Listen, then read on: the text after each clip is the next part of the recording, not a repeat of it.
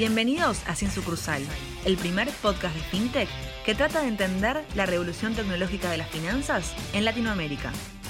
Bienvenidos a Sin Sucursal, el primer podcast de innovación tecnológica centrada en FinTech de América Latina. El programa de hoy es muy especial, en primer lugar porque nos toca grabarlo en modo cuarentena, eh, por causas de fuerza mayor obviamente, pero la segunda razón y más importante es que hoy nos toca entrevistar a un viejo amigo de la casa, que actualmente se encuentra viviendo la revolución fintech desde el viejo continente, en una que podría decirse de las empresas más relevantes de la actualidad en materia fintech. Como en todos los capítulos también me acompañan arroba Felipe Cuserou, arroba Julieta Hang 1 y arroba Hernán Corral 2. Y nuestro invitado de hoy, ya para sacar el suspenso, es Andrés Tosunian. Andrés trabajó en Mercado Pago en el área de producto durante casi cuatro años, que dejó hace aproximadamente un año para ir a Alemania a trabajar en una de las fintech más relevantes de Europa, como lo es N26. Bienvenido Andrés, ¿cómo estás? ¿Cómo te dicen antes que nada? ¿Tosu o Andrés? ¿Cómo, cómo te querés que te digamos en la entrevista? Hola Nacho, ¿cómo estás? Eh, bueno, eh, podés decirme Tosu, todo el mundo me conoce como Tosu, así que adelante, no hace falta tener formalidades acá. Bueno, muchas gracias por haber estado. Eh, Tosu es de, de N26 y queríamos arrancar preguntándote un poco para conocer la historia de qué es N 26 cómo arrancó, quiénes son los fundadores. Eh, ya estás hace bastante tiempo trabajando ahí y, que nos cuentes un poco para quien aún no lo conoce. Bueno, N26 eh, es uno de los llamados neobancos, challenger banks eh, de, Europa. fue fundado en el año 2013 por dos, em, por Valentín Staff y Maximilian Teinstal, que son dos em, compañeros de la Universidad Austríacos, los dos son austríacos, em, pero formaron, vieron una oportunidad dentro del mundo bancario en toda Europa, pero principalmente en, Latino, en, en Alemania, donde, eh, bueno, veían que los bancos tradicionales eh, no se estaban adaptando a la nueva ola digital y bueno, decidieron incursionar ahí en el año 2013. Tosu, ¿y con qué productos arrancaron? ¿Cuál era la propuesta de valor? ¿Qué, vieron como oportunidad para empezar eh, este, este banco? Bueno, la, primero originalmente en 2013 Mm, N26 se llamaba Number 26 eh, y después, bueno, que después cambió el nombre a, N26. Eh, en el 2013 estaba asociado con otro, con otro banco que le proveía toda la infraestructura eh, bancaria, las licencias bancarias para poder operar y N26 funcionaba como una interfaz amigable, totalmente adaptada y adecuada al mundo digital, con un onboarding muchísimo más simple que lo que los bancos tradicionales en Alemania proponían. En el 2016, eh, eh, N26 adquiere una licencia bancaria en Alemania y a, partir de ese momento ofrece los productos eh, financieros digamos, nosotros mismos a través de nuestra propia licencia bancaria. Y el producto, básicamente los productos con, los que, con los que se arrancó es una, una cuenta, lo que podríamos llamar un equivalente a una caja de ahorro eh, en, Latinoamérica o una saving account. Y mm, básicamente es una cuenta gratuita con una tarjeta de débito y que muy fácil de, de solicitar, con un onboarding súper simple, con un proceso de de Know Your Customer, para los que estamos todos, creo los que estamos escuchando el, este, el, podcast lo van a entender, eh, pero el proceso de Know Your Customer totalmente digital. Y básicamente eso generó una, un, un, acceso muchísimo más simple a un montón de usuarios y de personas que hasta ese momento, eh, por las barreras tradicionales, las barreras de los bancos tradicionales, no, no, tenían el incentivo adecuado para poder acceder a los productos financieros. Perfecto. Buenísimo, Tosu. Y ahí te hago una pregunta. Comentaste que arrancaron en, Alemania, pero eh, rápidamente se expandieron a, varios países de Europa. ¿Cómo, fue esa expansión y en qué países hoy están operando? Bueno, el, todo, digamos, todo arrancó en, Alemania. Una diferencia importante dentro de lo que es la Unión Europea versus como puede ser Latinoamérica es que en, la Unión Europea con una licencia bancaria de un país miembro de la Unión Europea vos podés operar en todos los países de la región. Eh, cada país tiene sus particularidades, pero nada limita a que vos no puedas, puedas ofrecer un servicio en otro país. Por ejemplo, eh, siendo un caso concreto, eh, con, la con, con, la licencia bancaria de Alemania se puede ofrecer la apertura de una cuenta en Italia, en España o en cualquier otro país de la Unión Europea. Actualmente, si no me falla, porque si no me falla la, memoria, estamos en 26, 26 eh, mercados, son todos los países de, de, la Unión Europea. Mm, mm, recientemente también se lanzó la operación en Estados Unidos y el próximo mercado que viene es Brasil. Ok, tremendo lo de, lo, de Brasil. Ahí, eh, ¿por qué se decidieron ir por Brasil? ¿Por qué decidieron llegar a Latinoamérica? Bueno, la, estrategia eh, original, digamos, la, parte de la estrategia de, N26 es eh, poder dar servicios financieros y, productos bancarios a, a la mayor cantidad de personas posibles y dentro de los hay grandes bloques de, o grandes mercados dentro del, mundo. Europa es uno de ellos, Estados Unidos es el otro, y dentro de Latinoamérica, obviamente, el mercado más importante de Latinoamérica es, es, Brasil. Eh, y, bueno, básicamente eh, hay una, una, una, estrategia de expansión muy importante y esa es la razón principal. Y ahí, Tosu, eh, está buenísimo esto que nos estás contando porque es bastante primicia, por lo menos eh, sabía que había algunos rumores, pero no, que estaba confirmado. ¿Por algún motivo definieron, digamos, eh, Latinoamérica versus incursionar en Asia o en alguna otra región, Australia, además? y la segunda pregunta es, ¿cuál es la estrategia de, desde N26 para entrar en un nuevo país, como por ejemplo eh, como contabas, Estados Unidos o ahora Brasil, es, ¿tienen una licencia propia o haciendo algún tipo de partnership del estilo de cómo arrancaron eh, en Europa, que contabas? Bueno, en el caso, eh, en el caso principal, bueno, en el caso de Estados Unidos, estamos operando en partnership con, con un banco, es el banco Axos, y básicamente funciona similar a lo que conté al principio respecto de cómo funciona el 26 al comienzo. Nos, nos apalancamos en la operación o nos apalancamos en la infraestructura de, de, de, otro, de otra institución que tiene licencias bancarias para no pasar por toda la burocracia eh, que se requiere para obtener una licencia bancaria para operar en un determinado mercado y de esa manera podemos poner un pie y, y avanzar ofreciendo nuestros productos ahí. Em, en el caso de Brasil, no puedo dar muchos detalles por, el tema de, cómo está avanzando la estrategia específicamente, pero sí lo que les puedo contar es que se están haciendo, avanzando con todas las, em, todos los trámites necesarios para aplicar para alguno de los tipos de, em, de licencias que ofrece el regulador en Brasil. Eh, probablemente sin avanzar con una licencia full bancaria dentro de todas las opciones que hay de eh, licencias que tiene el, mercado brasileño. Tosu, antes de que sigamos avanzando, a mí me quedó una pregunta de cómo empezó N26, que dijiste que empezó llamándose número 26 y después acortaron el, número el nombre a N26. Em, ¿Sabes o tenés idea por qué se eligió este, nombre, por qué se decidió acortar? ¿Tiene algún link con algo financiero?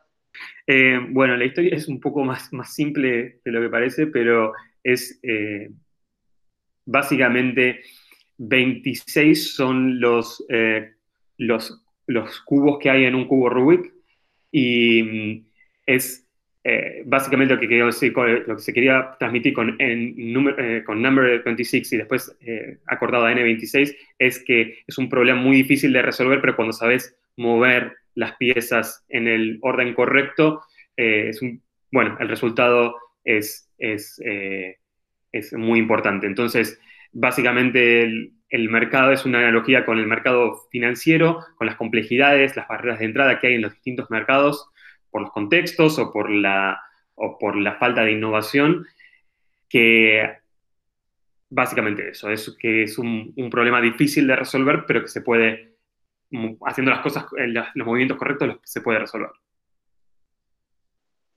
Buenísimo, entonces interesante. eh, Che, y contanos un poco, eh, particularmente vos que estás haciendo en N26, digamos, cuál, es tu función. Ok, bueno, yo soy Product Manager dentro del equipo de, dentro de todo lo que es el equipo de producto de, N26.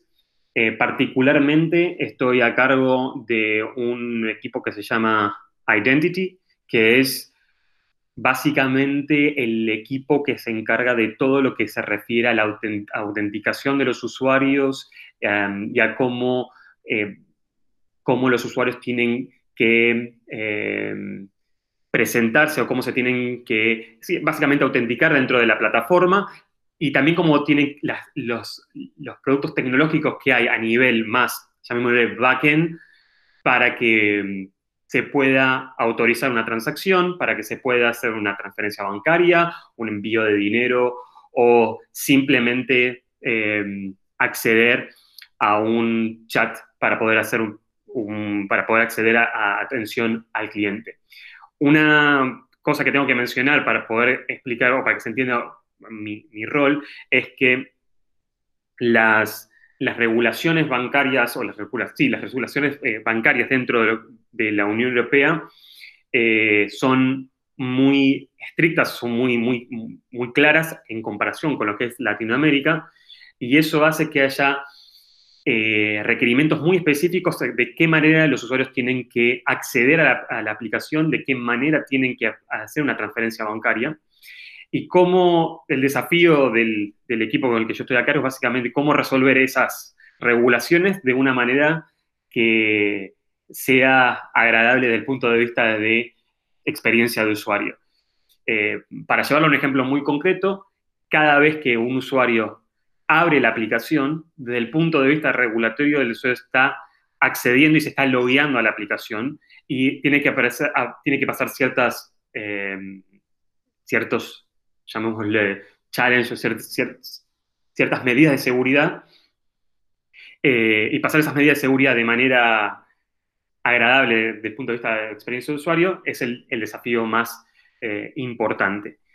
A diferencia de lo que puede ser otras apps que vos directamente las abrís y directamente estás adentro de la app. Bueno, eso no pasa de la misma manera en las aplicaciones bancarias en Europa. Buenísimo, súper interesante porque, eh, digamos, el onboarding a, un servicio financiero suele ser donde mayor fricción se genera.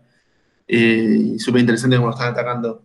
Ahí, Tosu, justo un poco antes de arrancar, nos estabas comentando sobre la normativa de PSD2, digamos que justamente eh, a vos te toca de lleno en el sentido de que es como una norma eh, de KYC, de Know Your Customer, que aplica a toda la región europea, digamos. ¿Nos puedes comentar un poco, digamos, eh, qué significa esta, esta norma, cómo los afecta y también qué beneficios trae porque entiendo que afecta mucho en lo que es el open banking para que los servicios, digamos, bancarios de una entidad a otra se puedan crosselear, ¿no? ¿Cómo, funciona?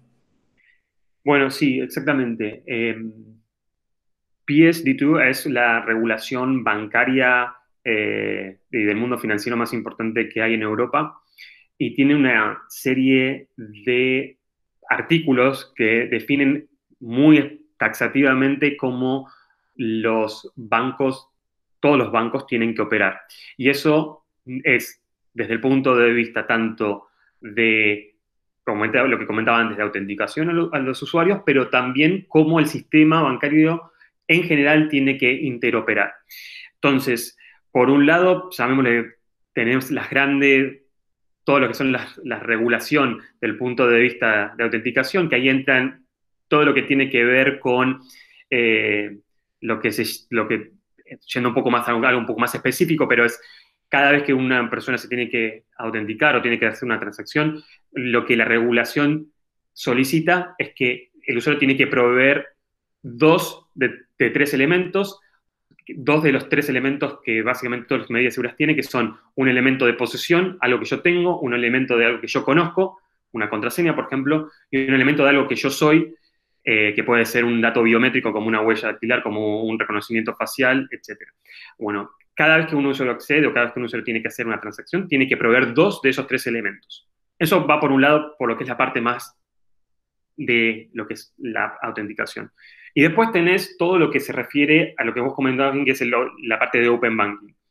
Eh, y hay básicamente dos, si querés, dos grandes... Open Banking es un tema muy, muy, amplio, pero básicamente, si vos queremos resumir, es de qué manera los distintos eh, entidades financieras pueden interoperar. Y ahí tenés dos tipos, dos grandes bloques. Uno es cómo los bancos acceden a información de otros bancos, esa es la primera parte, y la otra es cómo los bancos pueden accionar sobre eh, fondos que están en otras entidades, en otras entidades financieras. Eh, eso es bastante interesante porque, para llevarlo a un caso concreto y visible, yo podría tener una sola aplicación, distintas cuentas bancarias y operarlas como si fuese desde un lugar totalmente centralizado. Eh, siempre el usuario es el que tiene el control de definir en qué, eh, a qué eh, institución bancaria quiero subir a mi aplicación, qué quiero, quiero, bajar, dónde quiero hacer, dónde quiero hacer una transferencia y dónde, y dónde, bueno, dónde, dónde quiero operar. Pero permite hacer esto como lo que conocemos como pooling, que es básicamente obtener fondos desde otra entidad bancaria sin necesariamente tener que pasar por todo el proceso eh, de conexiones o de integraciones uno a uno de las distintas instituciones financieras. Como abre, Open Banking te abre toda una serie de regulaciones para la interoperabilidad de estos, eh, de estos jugadores. Eh, muchas gracias, esto la verdad que es súper claro. Acá, esto que contás del Open Banking es una lucha que en Latinoamérica, en Argentina en particular, se hace muchos años eh, y justamente los bancos no, quieren ir porque básicamente tienen miedo por, justamente perder la, los, principales bancos concentran la mayor cantidad de datos financieros de la gente y no lo quieren compartir. Acá está claro que, como decía Tosu, los datos son de la gente, los datos no son de, los bancos. Eh, de última, es de la operación con ese banco. Mis datos personales de cómo yo opero el sistema financiero son míos. lo que estaría bueno es que si yo se los quiero compartir a cualquier entidad que digamos, me plazca, lo puede hacer.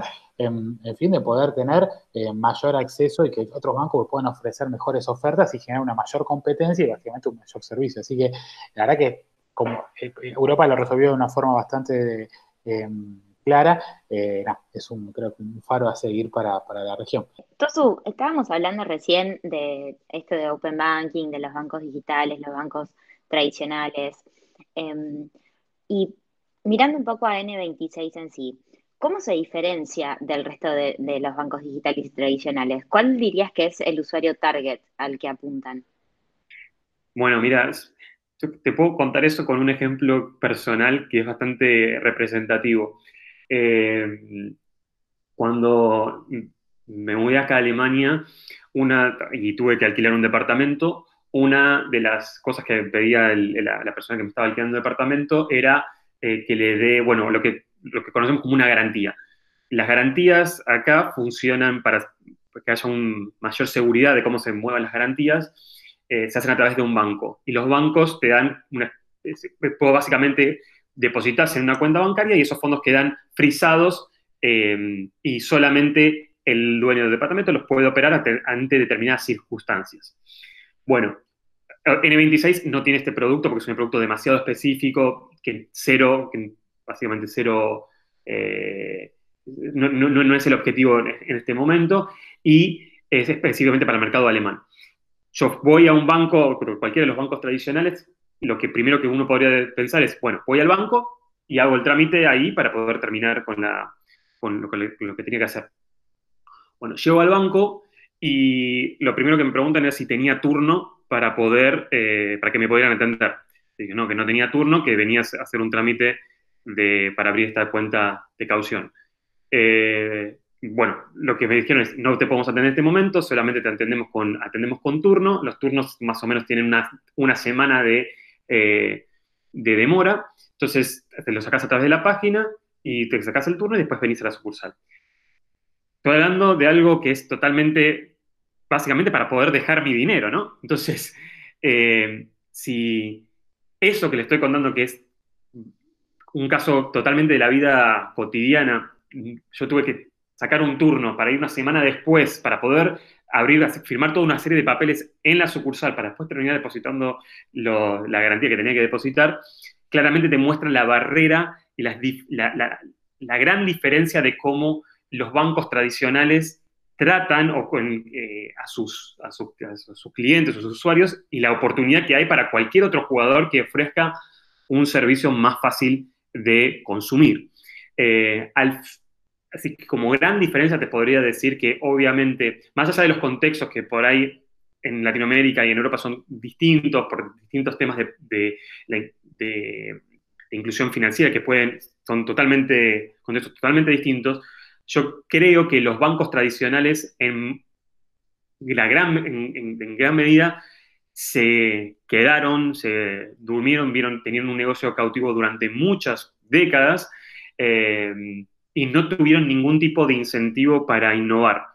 Y ahora cualquier, eh, cualquier oportunidad, cualquier, eh, se, ve, queda claro que hay muchos huecos en cómo los bancos ofrecen sus servicios que no están adaptados a, las, a los tiempos que, nos tocan vivir, donde es todo instantáneo. Entonces, yo quiero, quiero tener algo, quiero consumir algo, quiero, es todo ya. Tremendo, Tosu. Eh, la verdad, una película bastante parecida que lo que pasa en la región, ¿no? Vos que viste las dos experiencias. Sí, es, em, es increíble. La verdad que yo me sorprendí mucho cuando llegué acá por este tipo de, La verdad que pensé que iba a haber una, un, grado de sofisticación mayor, pero la realidad es que, es que no. Los bancos tradicionales creo que si preguntas a mí, hay un tema bastante de fondo y bastante estructural, que las empresas tecnológicas nacen en su core como empresas de tecnología y ponen al usuario en el centro y tratan de resolver los problemas del usuario pensando directamente en el usuario. Y a partir de ese problema del usuario, armar un negocio.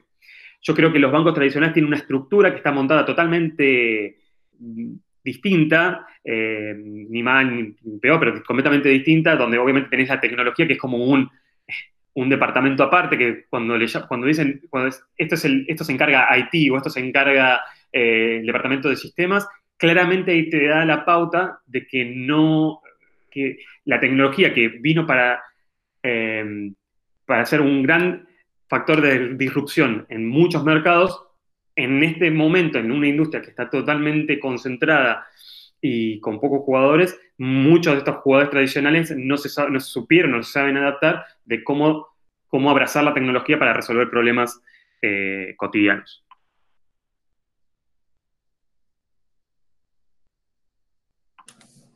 Buenísimo. Eh, y ahí para entender un poco, Tosu, eh, en cuanto a meternos más en N26 y cómo encara este tipo de problemas, eh, ¿cuáles son, digamos, como las funcionalidades de, N26 o las características que a la hora de ver una encuesta de satisfacción de usuario o los comentarios de los usuarios en redes sociales, demás, más destacan y, valoran, digamos, versus ya sea un banco tradicional o versus otras de, las fintechs que puedan ofrecer eh, productos digitales? Bueno, principalmente te podría decir que, como comentaba, dos cosas. Una, es que lo que, lo que vemos, por lo que, lo que yo veo acá es un, grado de exigencia mayor por, de los usuarios en general. Los usuarios son muy, muy activos en, redes sociales, piden features, piden productos eh, y se arman debates a nivel en redes sociales muy, muy interesantes eh, sin que haya problemas. Quiero decir, más allá de que pueda haber algún generalmente los usuarios aparecen por ahí en redes sociales o lo que estamos acostumbrados es cuando hay un problema y, tenemos que ver de qué manera se puede resolver. Eh, yo lo que estoy viendo, por lo menos acá me llama mucho la atención, es el grado de exigencia de los usuarios por pedir nuevas funcionalidades, por pedir nuevos features. Y eso un punto que, me parece importante destacar. Lo segundo es que si, como comentaba antes, este tipo de, dentro de lo que es N26 y los distintos productos que nosotros ofrecemos, que es una cuenta con su tarjeta eh, gratuita, que permite sacar, retirar dinero de cualquier cajero automático, que permite fondear a través de distintas eh, redes de fondeo. Eso es uno de los productos. Después tenemos otros productos que son pagos, eh, que tienen un fin mensual, que donde empezás a tener un tipo de seguros de viajes incluidos, em, distintas alternativas con, acceder a distintos beneficios que tenemos con partnerships con distintas, em, con, distintas eh, empresas. y y pues, tenemos, otro, un, tenemos otro, un tercer producto, que es nuestra tarjeta más premium, si quieres llamar, que es la tarjeta metálica, eh, que también tiene una, una, serie de beneficios a nivel de eh, accesos a productos financieros distintos a los anteriores. Em, si me preguntas respecto a lo que es producto en sí, uno de nuestros features más eh, que, más pegó, digamos, dentro de lo que fue la irrupción de nuevas formas de transaccionar, es lo que nuestro producto sería uno de los productos más estrella que tenemos, que es Spaces. Spaces es básicamente la posibilidad de, mm, tener eh, distintos espacios donde vos podés distribuir tus fondos para distintos objetivos. Vos podés setear objetivos y guardar tus, tus fondos en ese, en ese espacio. Y lo interesante es que la usabilidad es muy, muy simple. Directamente haces una arrastrar desde un, desde, un espacio hasta el otro, que es con un drag and drop muy simple con, eh, y vos podés ahí mover dinero entre, una, eh, entre un espacio y, el otro. Eh, lo otro que está por sobre Spaces, que es un producto que estamos lanzando en distintos mercados en este momento, es lo que llamamos Shared Spaces, que son espacios compartidos, donde básicamente lo que puedes hacer es armar un espacio con otras personas y compartir fondos de manera muy rápida y cualquier persona que esté en acceso a ese espacio puede disponer de esos fondos. Eh, y lo interesante, de vuelta, es que con un producto muy, muy simple a nivel de experiencia de usuario, se resuelve algo que por, debajo es muy complejo, que es de qué manera eh, vos tenés titulares en distintas cuentas, qué poderes les das a las distintas personas para operar sobre, los, sobre esos fondos. Eh, así que creo que en algún punto lo que te respondo es lo mismo que te comentaba antes, que es resolver de manera simple con, poniendo al usuario en el centro problemas financieros complejos. Eh, muy bueno, entonces la verdad que esas dos funcionalidades, la segunda, la verdad que está muy buena, me imagino funcionando muy bien para, parejas o, un grupo de gente que, vive junta. Em, súper interesante. Eh, te hago una pregunta. ¿A quién consideras, eh, o N26 considera competencia, ¿no? O sea, dentro de, los bancos o también dentro de ahí el mundo de la fintech? Bueno, es una pregunta interesante porque eh, generalmente, bueno, el, panorama, digamos, de lo que son los, Challenger Banks, tenés obviamente a Revolut operando en muchos mercados, Monzo en el Reino Unido. Después hay algunos, algunos eh, otros bancos en mercados locales, eh, como puede ser Conto en, Francia y algún otro jugador en Italia. Pero si me preguntas, eh, a mí la gran, la gran competencia es con los bancos tradicionales.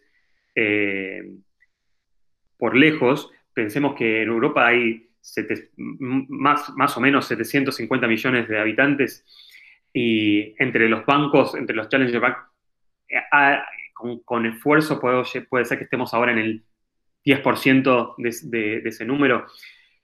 Lo que te muestra es la enorme oportunidad que hay y que todavía sigue, em, los grandes jugadores tradicionales son los que son, la competencia más clara que nosotros vemos, em, como puede ser eh, Deutsche Bank bueno, en Alemania, eh, Société Générale en, Francia, bueno, los distintos bancos tradicionales que, existen en, cada uno de los países, que, claramente hoy tienen, concentran gran parte de la, eh, de, la, de la torta, digamos, de lo que es el mundo bancario.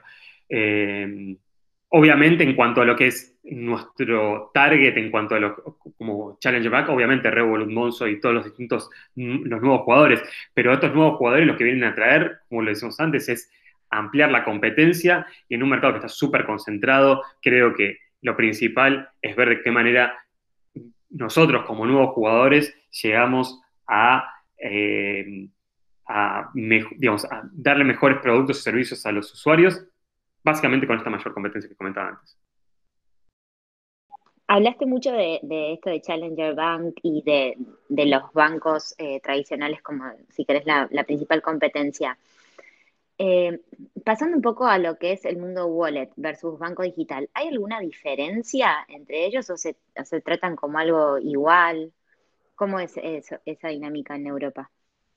Yo eh, acá tengo una visión un poco personal, creo que eh, mucho de lo que es la diferencia de wallets o bancos digitales, o principalmente en Latinoamérica, se da por dos cosas. Una, por eh, la, la, falta de regulación o por el contexto que vos tenés en, en, Latinoamérica, donde no están claras todavía las reglas de cómo funcionan cada uno de estos, de estos jugadores. Entonces, algunos servicios se pueden ofrecer de determinada manera, otros servicios los pueden ofrecer solamente los bancos digitales. Em, el caso más reciente, obviamente, lo tenemos con el CBU en Argentina, que es totalmente nuevo y es la, piense que es la primera vez que cuentas digitales pueden interoperar con el sistema, con el sistema bancario. Son, todas esas cosas son las que, tratan de resolver una problemática que es, al fin y al cabo, la interoperabilidad,